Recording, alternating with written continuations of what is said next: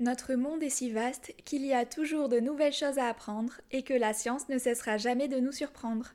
Je Science donc je suis prends le micro pour vous offrir une fois par mois une dose de science, un format court pour satisfaire votre curiosité.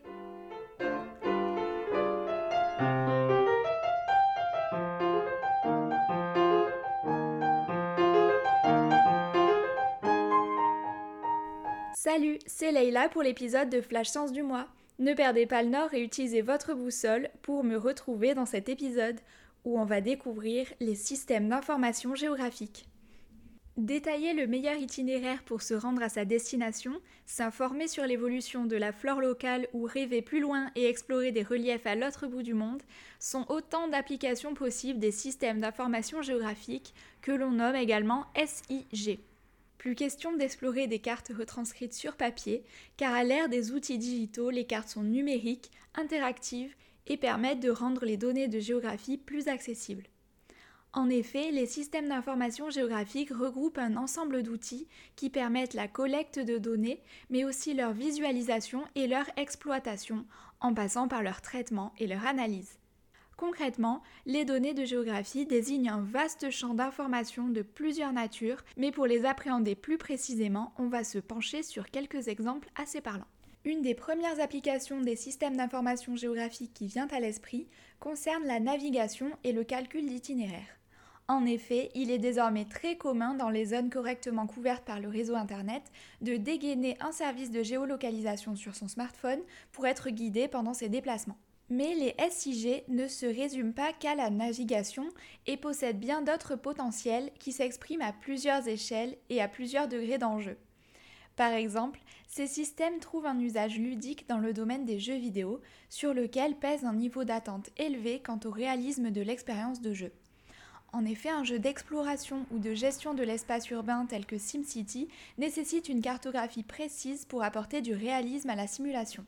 Au-delà des aspects ludiques, les systèmes d'information géographique couvrent parfois d'autres enjeux plus ancrés dans la réalité, avec par exemple des applications dans le domaine de l'agriculture. En effet, le secteur agricole a largement bénéficié de l'essor des technologies d'observation de la Terre pour optimiser la gestion de l'eau ou analyser la délimitation des parcelles et leur historique. Ainsi, plus globalement, les systèmes d'information géographique se trouvent au croisement de plusieurs domaines et constituent un outil de plus en plus indispensable pour analyser les données et prendre des décisions éclairées concernant la gestion des ressources par exemple. Au début de l'épisode, on évoquait les cartes papier qui sont plus complexes à mettre à jour par rapport au système numérique d'information géographique. En fonction des évolutions des phénomènes observés, qu'ils soient environnementaux ou démographiques par exemple, les SIG sont constamment actualisés avec de nouvelles données. On va justement s'intéresser aux données de géographie qui sont à la base du fonctionnement de ces systèmes.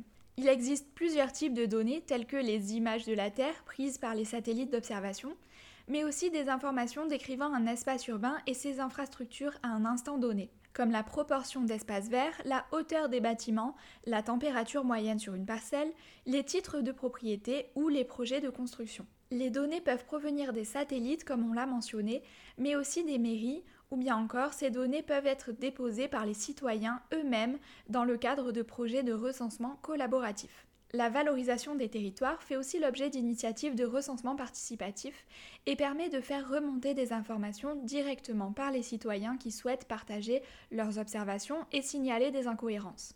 Ce dernier exemple illustre bien un des enjeux des systèmes d'information géographique qui concerne l'accessibilité des données de géographie dans un but d'information de la population, au regard de certains phénomènes environnementaux par exemple. Pendant le premier confinement de 2020, des scientifiques ont sollicité les citoyens afin qu'ils puissent partager des informations concernant leur environnement et son évolution au fil du temps, sous forme de texte ou d'images géolocalisées, directement sur une plateforme collaborative.